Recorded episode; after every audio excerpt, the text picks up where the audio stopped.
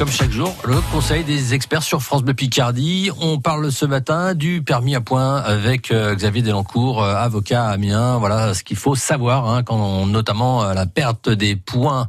Xavier Delancourt. Alors il faut savoir déjà à titre de propos préliminaires que contrairement à ce que l'on voit passer ça et là sur internet, ce n'est pas parce que votre permis est antérieur à de mémoire 1992 à la mise en place des points. à la mise en place du permis à points. J'ai plus la date on en peut tête. pas les mais, perdre. mais pour autant, il y a eu beaucoup de jurisprudence, beaucoup de démarches qui ont été entreprises. Même si votre permis de conduire est antérieur à cette date, c'est légal.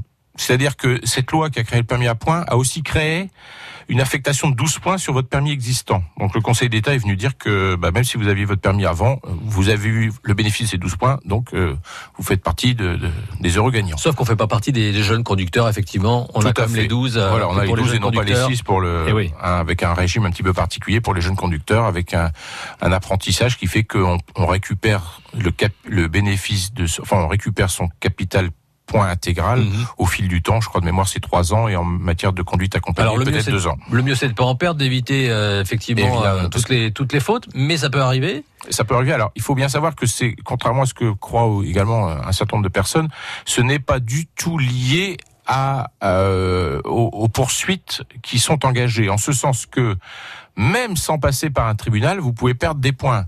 Et même en passant au tribunal, vous aurez aussi les points perdus. C'est-à-dire que dès l'instant où le tribunal est amené à constater l'infraction et que vous êtes condamné, c'est à ce moment-là que vous perdrez les points. Mais il y a une automaticité, c'est-à-dire que le juge judiciaire, le juge pénal n'est pas en mesure de pouvoir dire bah non dans cette situation-là euh, c'était six points mais je vais en, en mettre que quatre. Non, Ouais. c'est ce pourquoi d'ailleurs les, les avocats sont toujours battus, c'est cette automaticité administrative. Dès l'instant où il y a une infraction, automatiquement il y a une perte de points.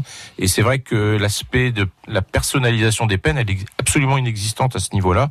Et c'est un peu dommage parce que il faut aussi savoir qu'entre quelqu'un qui euh, totalise 100 000 kilomètres de roulage par an et, et l'autre qui va n'en faire que, que 15 000, bah, le nombre de points est identique. C'est le même. ouais. Et le risque, il n'est pas du tout, évidemment, euh, dans, dans les mêmes proportions. Alors, quelles peuvent être les, les, les solutions peut-être pour éviter de perdre les derniers points euh, qui nous resteraient et de perdre son, son permis? On a toujours vérifié son capital point au niveau de la préfecture ou sur Internet. C'est-à-dire que vous demandez le relevé intégral et vous savez exactement combien il vous reste de points.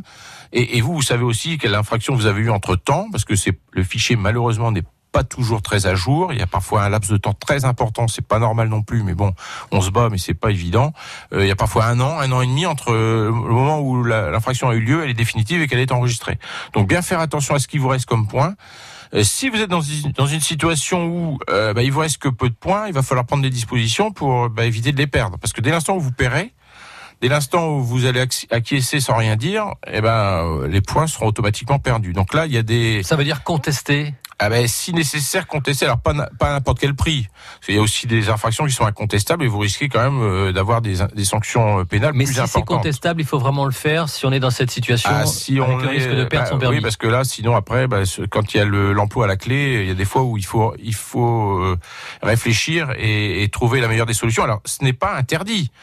C'est pas une, euh, c'est pas une, une infraction pénale que de contester un point sur un permis de conduire, mais il faut jouer, il faut faire très attention à ce que l'on fait. C'est, très difficile à déterminer. Merci pour toutes ces précisions, Xavier Delancourt, avocat à Amiens.